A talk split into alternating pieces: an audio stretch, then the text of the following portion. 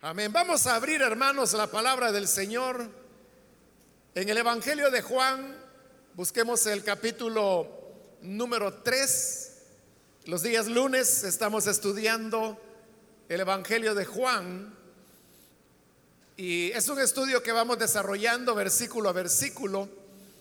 Y así es como hemos llegado ya al capítulo 3, donde vamos a leer los versículos que corresponden en la continuación del estudio y que al mismo tiempo completan este capítulo de la Biblia. Dice la palabra de Dios en el Evangelio de Juan capítulo 3, versículo 31 en adelante. El que viene de arriba está por encima de todos el que es de la tierra es terrenal y de lo terrenal habla. El que viene del cielo está por encima de todos y da testimonio de lo que ha visto y ha oído, pero nadie recibe su testimonio. El que lo recibe, certifica que Dios es veraz. El enviado de Dios comunica el mensaje divino, pues Dios mismo le da su espíritu sin restricción. El Padre ama al Hijo y ha puesto todo en sus manos. El que cree en el Hijo tiene vida eterna pero el que rechaza al Hijo no sabrá lo que es esa vida, sino que permanecerá bajo el castigo de Dios. Amén. Hasta ahí dejamos la lectura. Pueden tomar sus asientos, por favor.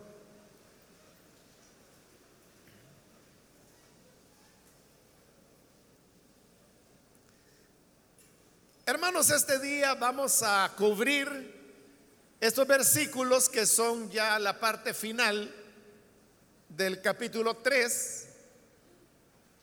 Y las que hemos leído son palabras del Señor Jesús que en realidad fueron la continuación del diálogo que el Señor tuvo con Nicodemo. En la última oportunidad le expliqué cómo el tema del testimonio de Juan el Bautista había sido insertado en lo que hoy son los versículos 22 al 30. Le mostré las evidencias que indicaban que esta fue una adición posterior, pero en cierta manera fue hecho también con cierta premeditación, porque los versículos que hoy hemos leído, aparte que le dan continuidad al diálogo, o más bien a las palabras que Jesús le dijo a Nicodemo, también están cerrando con el tema de Juan el Bautista, que ha sido una de las preocupaciones fuertes que estos primeros tres capítulos del Evangelio de Juan han mostrado. Ahora, ¿por qué, hermanos, digo que estos versículos que hemos leído, del 31 al 36, es una continuación de las palabras de Jesús a Nicodemo? Bueno, es muy fácil, usted lo, lo podrá ver por sí mismo. Si en este mismo capítulo 3 volvemos al versículo 12, que es donde Jesús le está respondiendo a Nicodemo, si leemos ese versículo 12, luego el 13, y del 13 saltamos al 31, usted verá que hay una coherencia en lo que el Señor está diciendo. Hagamos la prueba, dice el versículo 12. Si les he hablado de las cosas terrenales y no creen, entonces ¿cómo van a creer si les hablo de las celestiales? Nadie ha subido jamás al cielo, sino el que descendió del cielo, el Hijo del Hombre. Versículo 31, el que viene de arriba está por encima de todos. El que es de la tierra es terrenal y de lo terrenal habla. El que viene del cielo está por encima de todos y da testimonio de lo que ha visto y oído, pero nadie recibe su testimonio. Entonces usted puede ver que cuando leemos unido esos versículos, es bien claro que hay una coherencia, ¿no? Que lo uno es la continuación de lo otro. Entonces, por eso es que le estoy diciendo que estos versículos del 31 al 36 es el complemento de las palabras que Jesús dijo a Nicodemo en la plática que sostuvieron y que ya en su oportunidad cubrimos. Veamos ahora qué es lo que el Señor está diciendo en estas palabras. El versículo 31 continúa el tema, la, la idea que ya había tocado allá en el versículo 12 y 13 acerca que Él venía del cielo y que Jesús le estaba hablando a Nicodemo cosas de la tierra y que si él no entendía lo que era de la tierra, menos iba a entender lo que era del cielo. Esa era la idea. Siguiendo esa idea, hoy dice en el versículo 31, el que viene de arriba está por encima de todos.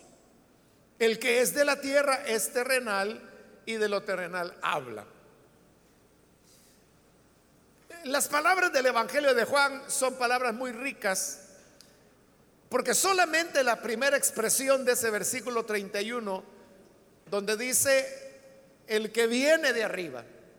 Pero esa expresión, el que viene, es una expresión que Juan la utiliza varias veces en su evangelio. Ya la hemos visto, por ejemplo, en boca de Juan el Bautista, cuando él decía, el que viene detrás de mí. Entonces la expresión, el que viene en el Evangelio de Juan, siempre está referida al Cristo al enviado de Dios. Entonces, cuando aquí dice el que viene de arriba, es una doble reafirmación acerca de la identidad de Jesús. Porque solo el hecho de asignarle que Él es el que viene, eso es equivalente a decir que Él es el Cristo. Pero a eso le añade que viene de arriba. Y cuando habla de arriba, uno preguntaría, bueno, pero ¿y arriba qué? ¿El, techo o qué? Ahí es donde tenemos que conectar con los versículos 12 y 13, donde el Señor mencionó claramente que cuando Él habla de arriba, se refiere del cielo, de la morada de Dios, de donde Él había descendido para encarnarse, como lo vimos ya en el capítulo 1, y ahora Él está en la tierra enseñando a los seres humanos. Pero precisamente porque Él es el que viene y porque viene de arriba, afirma, está por encima de todos. Allá en el versículo 13, Jesús le dijo a Nicodemo, nadie subió al cielo sino el que descendió del cielo. Y ese es el Hijo de Dios. De manera que si solamente Él ha descendido del cielo, solamente Él conoce cabalmente la voluntad del Padre, porque solo Él ha estado en su morada y solo Él ha descendido para comunicarnos las palabras de Dios, la enseñanza de Dios y mostrarnos las obras de Dios, como lo vamos a ver más adelante. Entonces, Él viene de arriba y por ese hecho está por encima de todos. Porque cuando habla de todos se está refiriendo a los seres humanos y ya no solamente se está refiriendo a Nicodemo, sino que eso también está incluyendo a Juan el Bautista, que precisamente por eso es que se hizo la adición que mencionamos acerca del testimonio final de Juan el Bautista, para que estas palabras de Jesús puedan no solamente ser aplicadas a Nicodemo, que es a quien realmente Jesús se las dijo, sino que por extensión sean aplicadas a Juan el Bautista, pero también a todos los seres humanos. Por eso dice que está por encima de todos. En cambio, dice, el que es de la tierra es terrenal y de lo terrenal habla. Cuando ella habla de la tierra y de lo terrenal, no tiene eso, hermanos, ningún sentido negativo. Porque nosotros, hermanos, en el lenguaje evangélico popular, para nosotros la expresión terrenal es una expresión que nos dice algo como negativo. por ejemplo, si yo digo, bueno, hay cantos que son celestiales y cantos terrenales. Entonces, cuando yo digo y hablo de cantos terrenales, por el hecho de decir que son terrenales, nosotros le damos un sentido ético.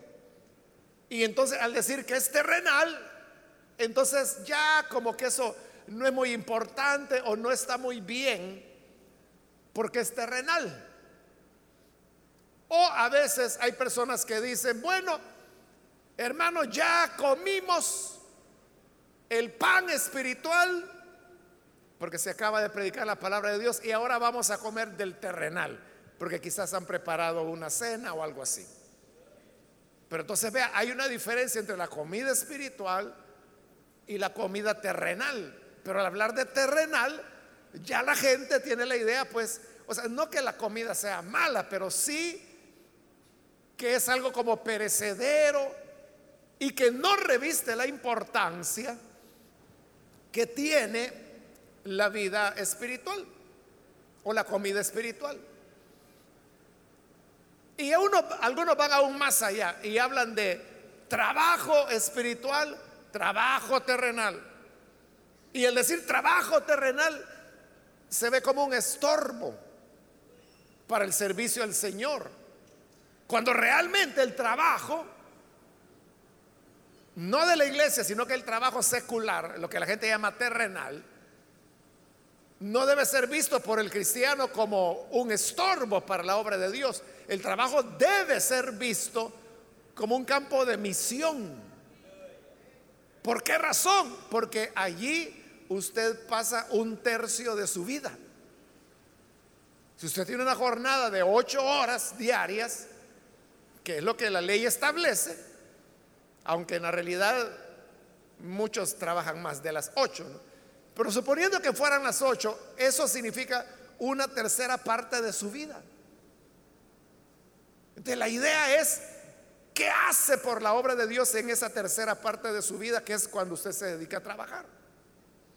Entonces, hacer del trabajo un campo misionero no significa que usted va a pasar en su trabajo evangelizando, leyendo la Biblia, orando porque no es para eso que le están pagando. Ahí usted estaría actuando mal. De lo que se trata es que su trabajo, como la escritura lo dice, hacerlo para Dios y no para los hombres. Entonces, hacerlo de la mejor manera. Y cuando usted lo hace de la mejor manera, entonces está dando un buen, un buen testimonio. Hace algunos años, hermanos, acá, eh, entiendo que era por aquí cerca, había una fábrica y entonces sucede que contrataron a una hermana de la iglesia y por cierto, de uno de los distritos que está acá. Y esta hermana fue a trabajar y como ella era cristiana, entonces ella trabajó bien. Entonces trabajó tan bien que los jefes le dijeron, mire, y nos pudiera traer otras trabajadoras, pero así como usted. Y claro, dijo ella, y llevó a otras hermanas. Y estas hermanas llegaron a hacerlo bien. Bueno, llegó un momento en que los dueños decían, mira, traiga más, más de esa gente. Entonces querían, hermanos, hermanas de la iglesia Y, y yo no sé realmente, eso fue hace algunos años atrás, cuántas hermanas de aquí llegaron a trabajar en esa fábrica que entiendo que quedaba, como le digo, algo cerca de acá. Después yo creo que la fábrica cerró, algo así, no sé mucho la historia. Pero vea cuántas hermanas se beneficiaron, pero de qué manera. O sea, trabajando bien. Hicieron del trabajo su campo de misión, porque ahí estaban dando testimonio. Dar testimonio no es solamente ponerse a predicar en medio de las máquinas a la gente que llegaba a trabajar, o sea, hubieran echado y hubieran dicho, mire gente así, por favor, no traiga. Aquí no queremos loco. Pero ¿qué hicieron? Trabajar muy bien. Y quiero decirle, hermanos, que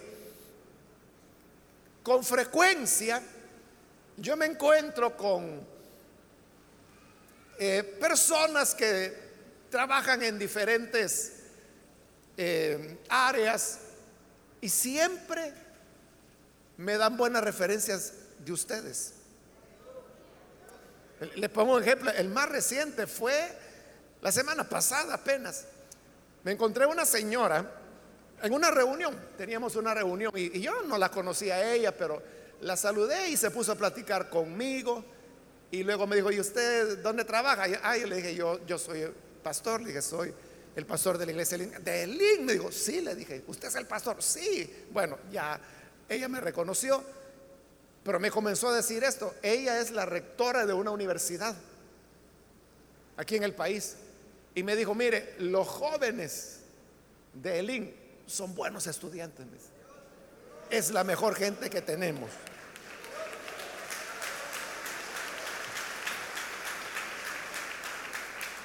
O sea, pero eso que ella me estaba diciendo, eso no es primera vez, hermano. O sea, eso me lo han dicho dueños de negocios, empresarios, eh, gente que trabaja en ONGs, en oficinas, profesionales, bueno, hasta personas que me han dicho, mire, fíjese que la doméstica de, mi casa, que trabaja en mi casa, ahí va a su iglesia, pero qué mujer, qué tremenda. Por eso le digo, con frecuencia me hablan en bien de ustedes. Eso es hacer del trabajo, o en el caso de los estudiantes, el estudio, un, cambio de, un campo de misión.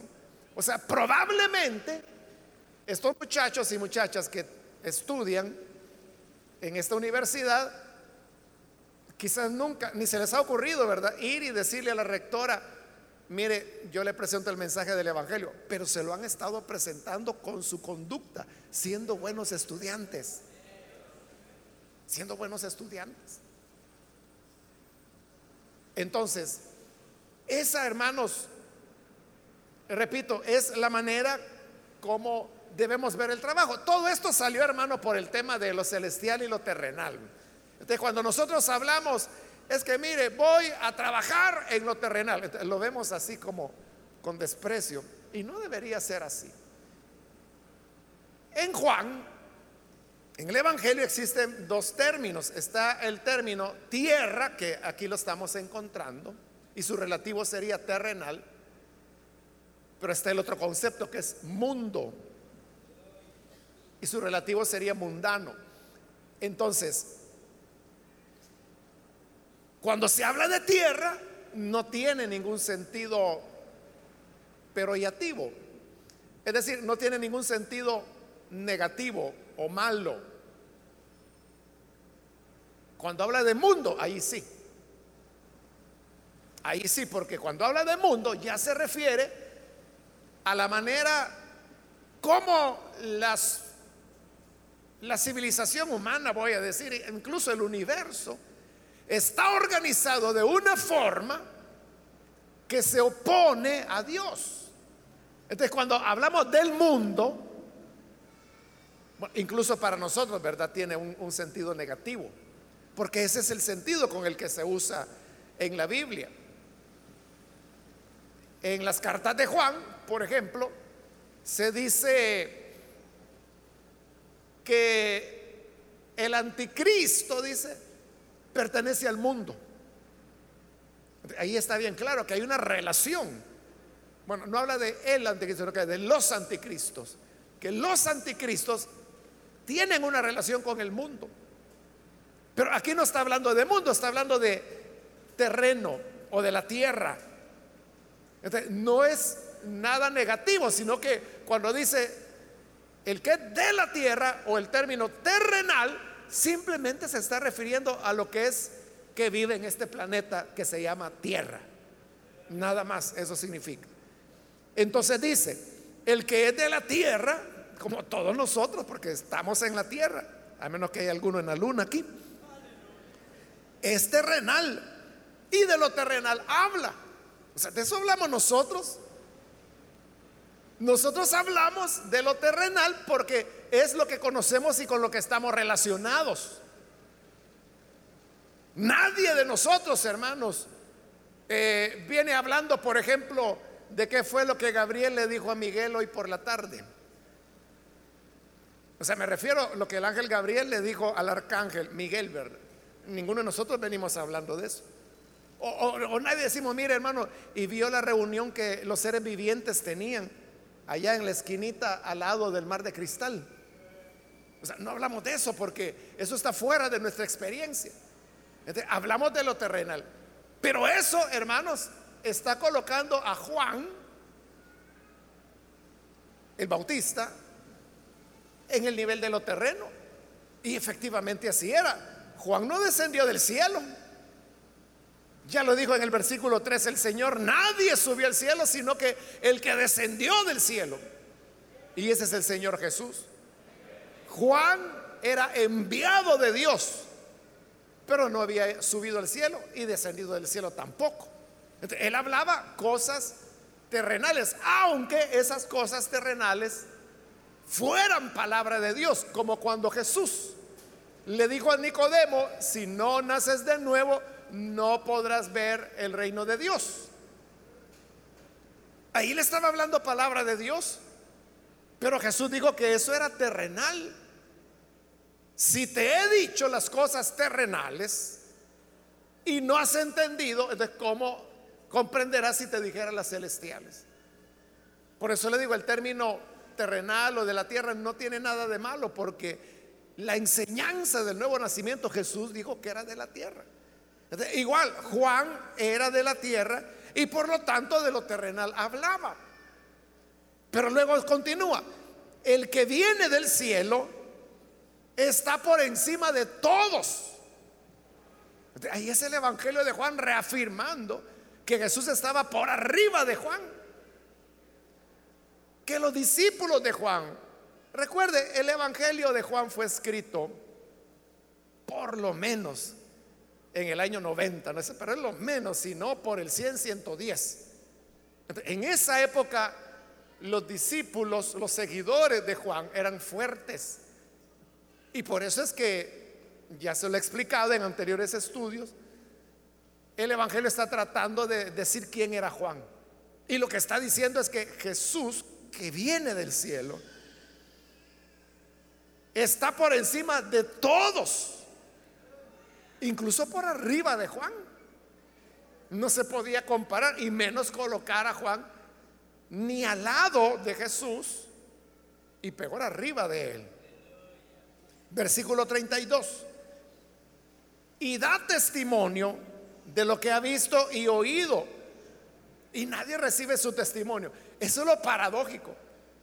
Que el único que descendió del cielo y que por lo tanto sabe la realidad de la vida celestial, dice que ahora viene y da testimonio de lo que ha visto y oído, lo que vio en el cielo, como más adelante él lo dirá, lo que he visto hacer a mi Padre, y de lo que oyó. Y también más adelante veremos que Jesús dirá, lo que he oído de mi Padre es lo que yo hablo. Entonces vea, Jesús vio y oyó. Es decir, él sabe la verdad de la verdad. La verdad auténtica, él la sabe. Nosotros tenemos muchas preguntas como seres humanos. Nos preguntamos cosas como, ¿y de verdad habrá otra vida después de la muerte? ¿O será que es solo una fantasía de que cuando uno se muere y que muere en Cristo pasa a la presencia del Señor? ¿Eso será verdad o será alguien que algo que un fulano inventó para consolar en las velas? O nos preguntamos, ¿cómo será la vida eterna? ¿Realmente hay un perdón de pecados? ¿Hay una vida de bienaventuranza delante de Dios? El que vio y oyó eso, vino a esta tierra. Y es el Señor Jesús. Y porque Él vino del cielo, dice que está por arriba de todos. Entonces, como está por arriba de todos, Él conoce la verdad. Pero vea qué triste. Dice la segunda parte del versículo 32, pero nadie recibe su testimonio. Cuando dice nadie recibe su testimonio, no significa nadie en absoluto, ¿verdad? Porque nosotros hemos creído el testimonio de Jesús. Pero lo está diciendo en un sentido más general. Es decir, el mensaje del Evangelio ha sido rechazado por el mundo. Por eso es que la Biblia habla, cuando se refiere a los creyentes en Cristo, que son una manada pequeña, pero eso decir que es pequeña, significa que Jesús no ha sido recibido por el mundo. Siempre son más los incrédulos que los creyentes. Entonces, el único que sabe la verdad es el que no le cree. Y cualquier fulano o cualquier mengano que aparece diciendo cualquier ocurrencia, la gente le cree. Si aparece por ahí alguien diciendo, no, es que mire, hay extraterrestres. Y nosotros estamos en la tierra porque ellos vinieron a dejar la vida acá. Y Jesús no era nada más que un extraterrestre que vino por eso cuando dice que descendió del cielo, no es que haya descendido del Padre, sino que descendió en una nave espacial. O sea, pero esa es una ocurrencia.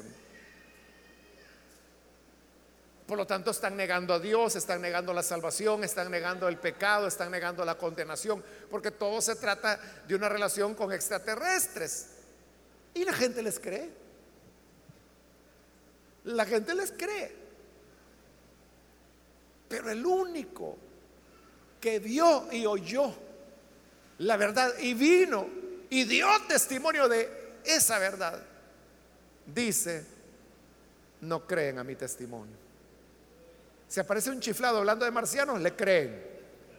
Si aparece otro loco hablando de filosofías, de saber qué tipo, le creen.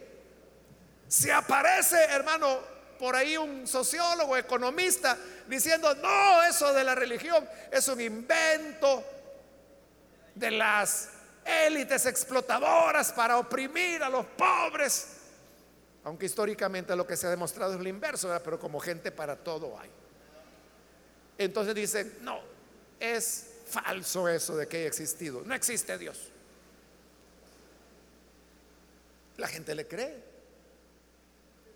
Pero el único que sabe la verdad y el único que está arriba de todos, dice,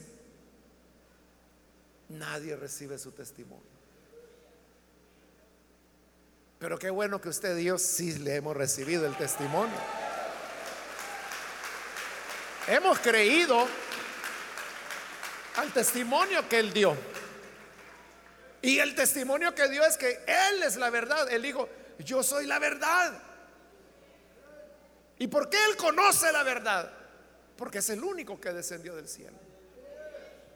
Es el único que nos puede decir si existe o no existe Dios. Porque el día ya viene. Y Él dice que sí. Y lo llama Padre. Y también nos invita para que nosotros también le llamemos Padre. Porque Él nos recibe como hijos. Ese es el testimonio que Él ha venido a dar.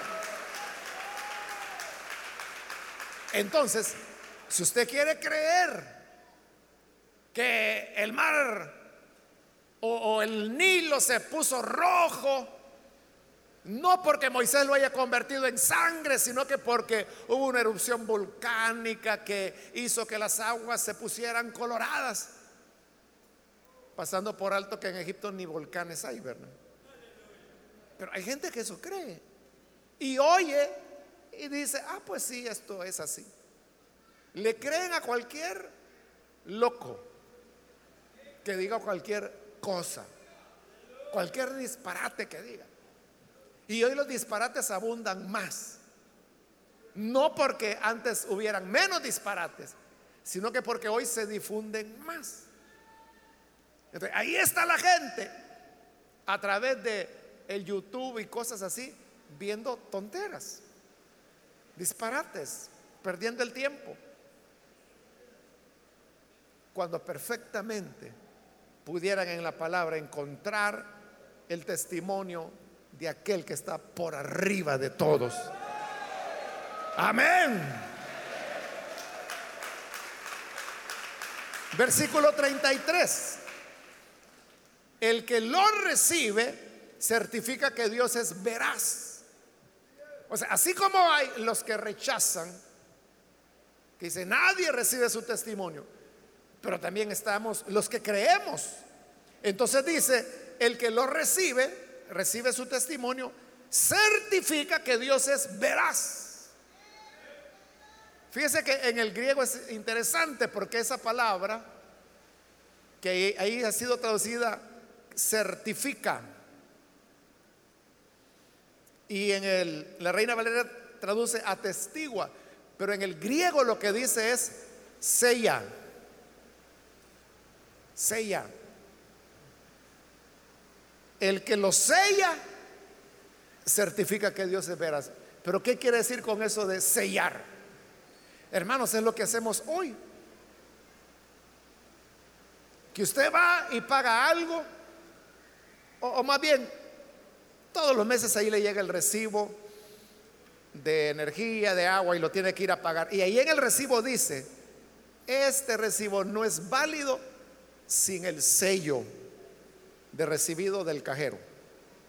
usted puede ir al banco y pagarlo, pero si no se lo sellan, usted no tiene nada que le demuestre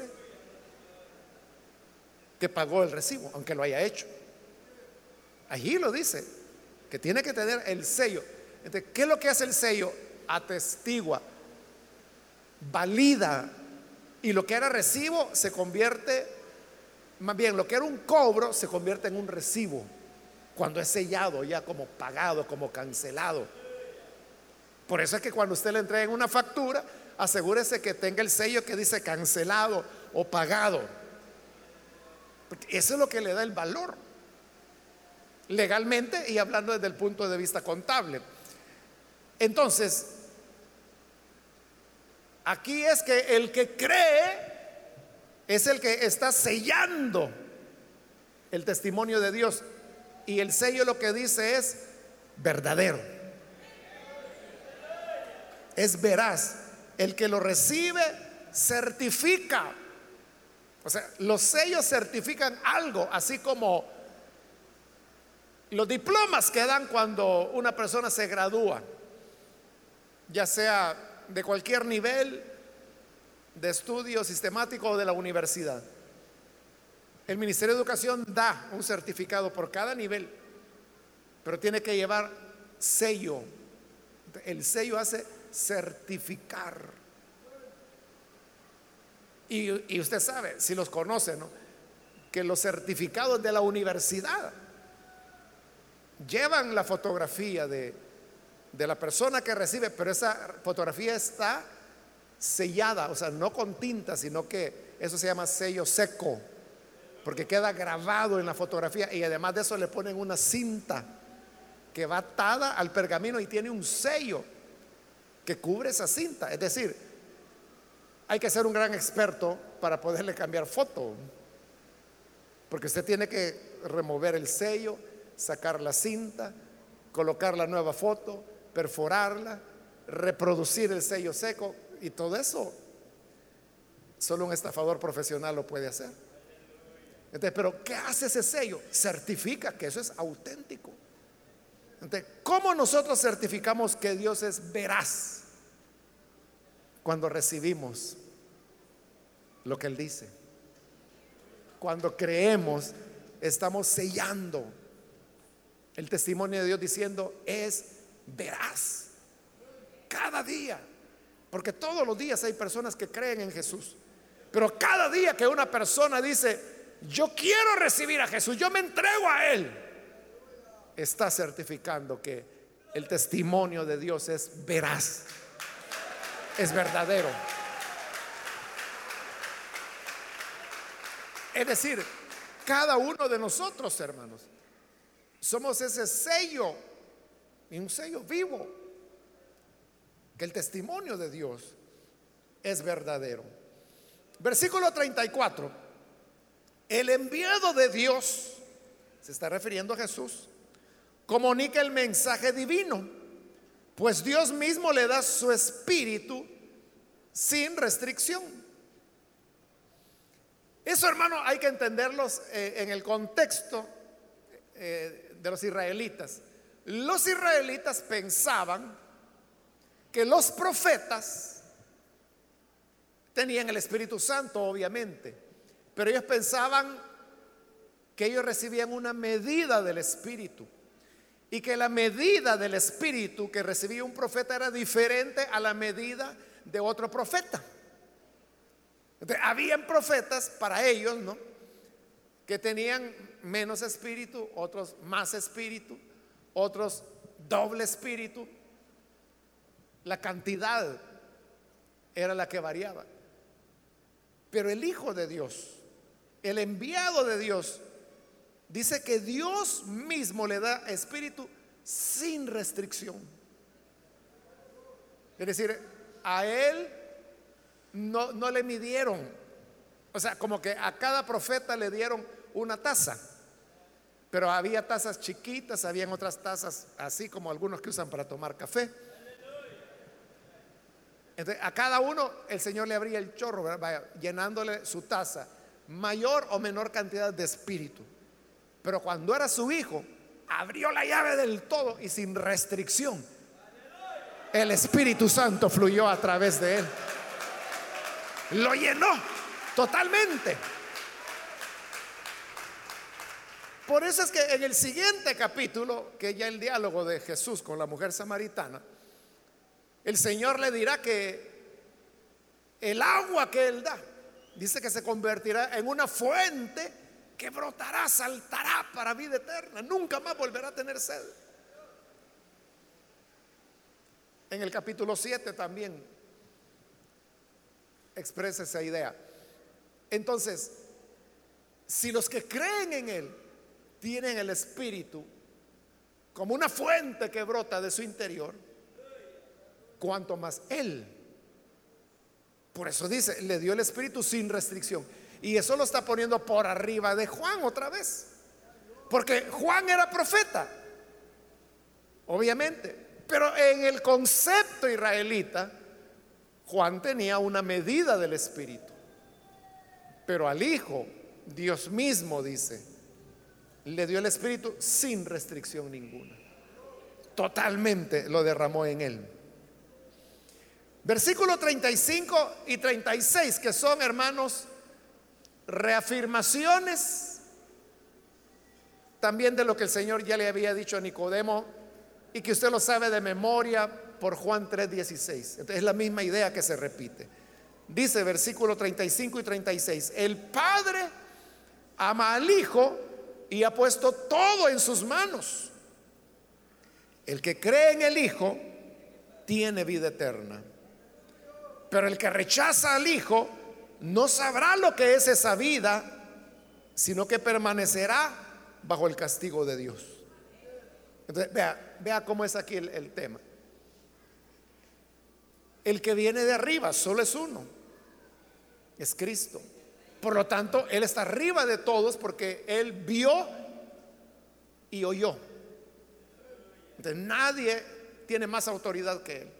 Y a Él el Padre le dio el Espíritu sin restricciones. Entonces, ahora dice en el 35, el Padre ama al Hijo y ha puesto todo en sus manos. ¿Qué es lo que el Padre puso en las manos de Jesús? Bueno, solo tomando este Evangelio de Juan, puso varias cosas, comenzando por el Espíritu que se acaba de mencionar. Pero también dice la Escritura que Dios puso en él a su pueblo. Se los entregó a él en sus manos. Dice que puso en sus manos las obras de Dios. Jesús dirá, las obras que yo hago no las hago yo, sino que lo que debía hacer al Padre, eso es lo que yo hago. Entonces puso en sus manos las obras de Dios, puso en sus manos la palabra de Dios, puso en sus manos a la novia, que es la iglesia de la cual Juan ha dado testimonio. Y en Mateo dice que le dio toda potestad en el cielo y en la tierra. Entonces, todo se lo dio al Hijo. Entonces, si todo se lo dio al Hijo, en el Hijo está todo. Y ese Hijo es el que ahora Él nos da. En otras palabras, el que recibe al Hijo lo tiene todo. Por eso es que el versículo 36 dice, el que cree en el Hijo tiene vida eterna. Pero el que rechaza al Hijo no sabrá lo que es esa vida, sino que permanecerá bajo el castigo de Dios. Hermanos, el Evangelio de Juan, los estudios han mostrado que es un Evangelio que fue redactado por las iglesias que hubo en Samaria, las cuales solo una vez se mencionan en el libro de los Hechos, que había iglesias en Samaria. Por eso es que el siguiente capítulo, el que viene, el 4, que es cuando Jesús va a hablar con la mujer samaritana, ese capítulo es clave para entender lo que le estoy diciendo. Que el Evangelio de Juan fue redactado por las iglesias que habían en la región de Samaria. Pero también yo le he explicado en otras oportunidades que en la iglesia primitiva hubo varias líneas teológicas. Estaba la línea teológica de Santiago o de la iglesia de Jerusalén, que era, eran los judaizantes, que ellos decían, para ser salvo hay que creer en Cristo, pero hay que circuncidarse y guardar la ley. Esa era una línea teológica. Estaba una línea intermedia que era la de Pedro, la iglesia de Antioquía ellos enseñaban, bueno, no es tanto así que haya que, que si uno no, no, guarda la ley no se salva, sí se salva, pero hay que observar un poquito de la ley. Luego está Pablo, que a él pues lo reconocemos como el Evangelio de la Gracia. Entonces Pablo decía que en Cristo estamos completos. En Cristo hemos sido bautizados, hemos sido circuncidados, hemos sido santificados,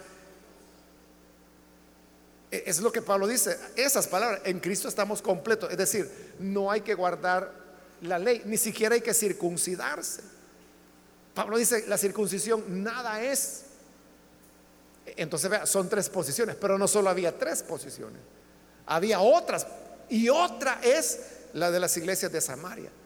Si Pablo era un evangelio de gracia, las iglesias de Samaria creían en una gracia aún más profunda que la de Pablo aún más profunda.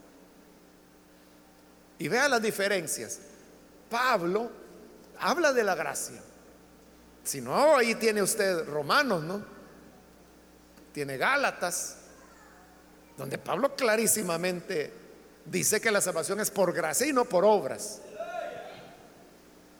Sin embargo, aunque Pablo dice que es por gracia puramente y no por obras, Pablo dice no mientan, el que robaba ya no robe más,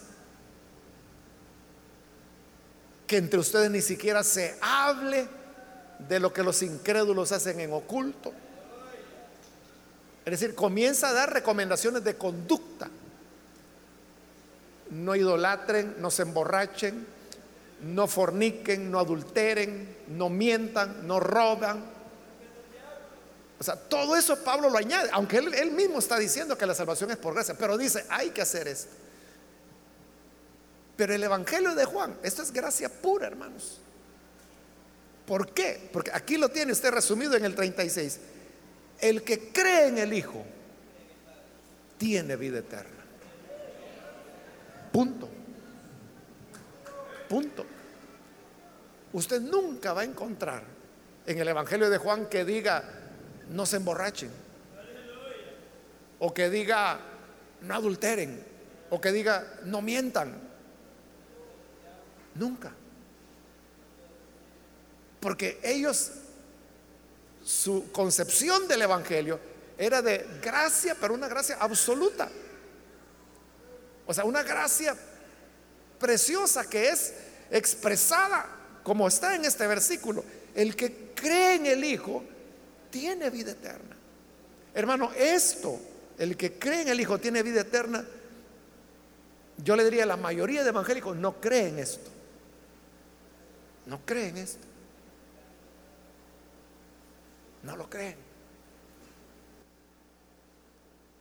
Y le digo por qué, porque yo a veces publico palabras de Jesús.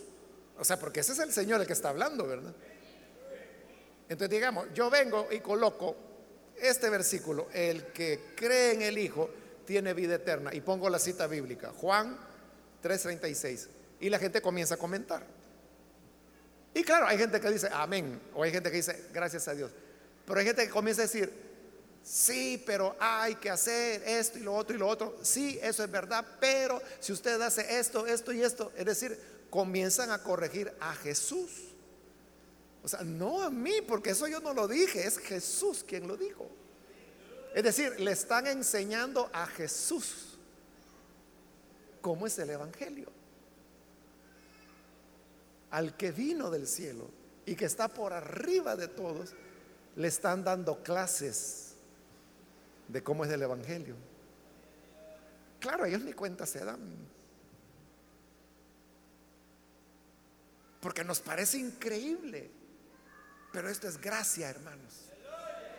Esto es gracia que el que cree en el Hijo tiene vida. ¿Sabe otra prueba? de por qué le digo que muchos evangélicos no creen estas palabras de Jesús. Es esta pregunta que se hace a menudo. Mira, hermano, y si una persona ha andado en pecado, ha andado matando, ha andado drogándose toda la vida y tiene un accidente y en el minuto final, antes de morir, le pide perdón a Dios y lo hace sinceramente, el Señor salvará a esa persona. Fíjese, es cuando hacen esa pregunta, que la hacen a menudo, quizá usted mismo se lo ha hecho, es negar esto que Jesús dijo. ¿Qué dijo Jesús? El que cree en el Hijo tiene vida eterna. Y aunque solo matando haya pasado toda su vida, el que cree en el Hijo tiene vida eterna.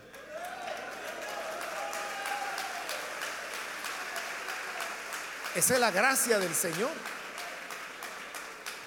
Entonces cuando los ladrones estaban crucificados, o sea, esa pregunta, ahí tiene la respuesta. ¿Qué ocurre con el ladrón que se convierte? Primero estaba insultando al Señor. Si estaba ahí colgado no era porque era un angelito. El niño bueno del barrio no lo era. Era un criminal y crucificado se burlaba de Jesús y lo insultaba y ni lo conocía. Pero luego la gracia de Dios opera en él. Y ve algo en Jesús y cree y le dice, acuérdate de mí cuando vengas en tu reino. ¿Y qué le dice Jesús? No porque tú has andado matando toda la vida. Hoy que ya te estás muriendo, y sí, ¿verdad? Te estás arrepintiendo. Así le dijo el Señor. O dijo, no, porque fíjate que ya estás clavado, ya no te vas a poder bautizar en agua y entonces, ¿cómo? Ven? Jesús le dijo, en verdad te digo, hoy estarás conmigo en el paraíso.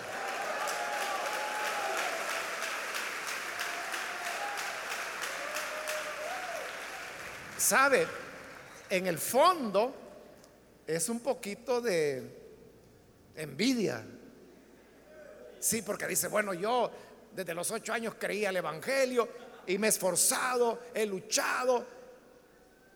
Y lo que voy a tener es la vida eterna. Y estos sinvergüenzas que toda la vida han andado pecando, haciendo maldades, perversidades, y en el último minuto de su muerte se arrepienten, igual van a tener la vida igual que yo. Es justo eso. No le voy a responder yo, que le responde el Señor con otra parábola que él contó. Y es la parábola de aquel hombre que tenía una viña y necesitaba trabajador. Entonces salió a las seis de la mañana y encontró a algunos y les dijo, vayan a trabajar a mi viña y le voy a pagar lo que sea justo. Y fueron a trabajar. Como a las nueve volvió a salir y encontró a otros. Les digo, vayan a trabajar a mi viña y les voy a pagar lo que sea justo. Y fueron a trabajar. A las doce encontró a otros y les digo, vayan a trabajar a mi viña. Y fueron a trabajar. A las 3 de la tarde salió y encontró a otros. Y le digo, mire, vayan a trabajar a mi viña y les daré lo que sea justo. Y a las 5 de la tarde, cuando ya faltaba una hora para terminar la jornada de trabajo, hay a otros. Y les pregunta, ¿y ustedes por qué están aquí? ¿Por qué no están trabajando? Y dijeron, ah, porque nadie nos ha contratado. Vayan a mi viña y yo les voy a pagar lo que sea justo fueron y trabajaron solo una hora. Los otros habían trabajado 12, los que entraron a las 6 de la mañana. Terminó el día y llegó la hora de pago. Y aquel hombre dijo, bueno, van a comenzar a pasar los que entraron a las 5 de la tarde, que solo habían trabajado una hora. Y llegaron y les dio un denario, que era lo que se ganaba en un día de trabajo. Entonces los que habían entrado a las 6 de la mañana dijeron, ya la hicimos. Porque si a estos que trabajaron una hora les dio un denario, nosotros hemos trabajado 12, nos va a dar 12 denarios. Y así les fue dando a todos hasta que llegó a los de las 6 de la mañana y les dio un denario. Y se enojaron. Se enojaron. Y dijeron, ¿cómo es esto? Que estos vagos que solo trabajaron una hora, les diste un denario y nosotros que hemos llevado el sol de todo el día, también nos das un denario. Y le dijo, no te dije en la mañana que fueras a trabajar en mi viña y que te daría un denario. Entonces no te estoy fallando, te estoy cumpliendo en lo que acordamos. Y le hace esta pregunta, que es la pregunta que yo le hago a usted. ¿O tienes envidia de que yo sea bueno? En el fondo eso era. Estaban envidiosos que Él era bueno aún con aquellos que solo habían trabajado una hora. Por eso le digo, cuando nosotros decimos, no, eso no es justo, que este fulano anduvo mujeriando, chupando, hasta me quitó mi hija, me la embarazó y me la aventó por allá. Y luego cuando se está muriendo, cree y se salva. Y yo que he estado toda mi vida sirviendo al Señor, la misma salvación voy a tener y lo peor que en el mismo cielo voy a estar con este ingrato.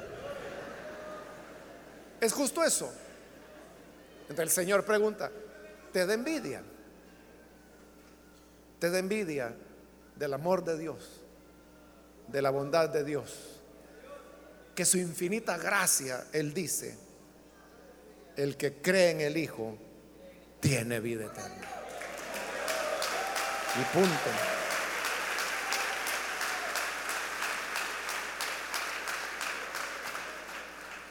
Pero el que rechaza al Hijo,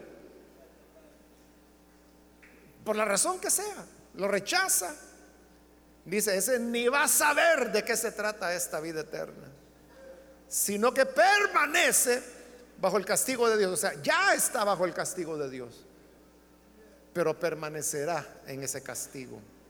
Es decir, todos nacemos, hermanos, ya bajo el castigo de Dios. Lo único que nos puede salvar del castigo de Dios es que creamos en Él. Porque creyendo en Él tenemos vida eterna y ya no castigo. Pero si no creemos, si no creemos, permanecemos bajo el castigo de Dios. Vamos a orar, vamos a cerrar nuestros ojos. Padre, te agradecemos porque tú eres bueno y lleno de misericordia. Aquí están, Señor, estas personas que vienen para creer a tu palabra, para creer el testimonio que tu Hijo Jesús ha dado. Gracias, Señor, porque tú haces cosas maravillosas. Salvas, perdonas, transformas.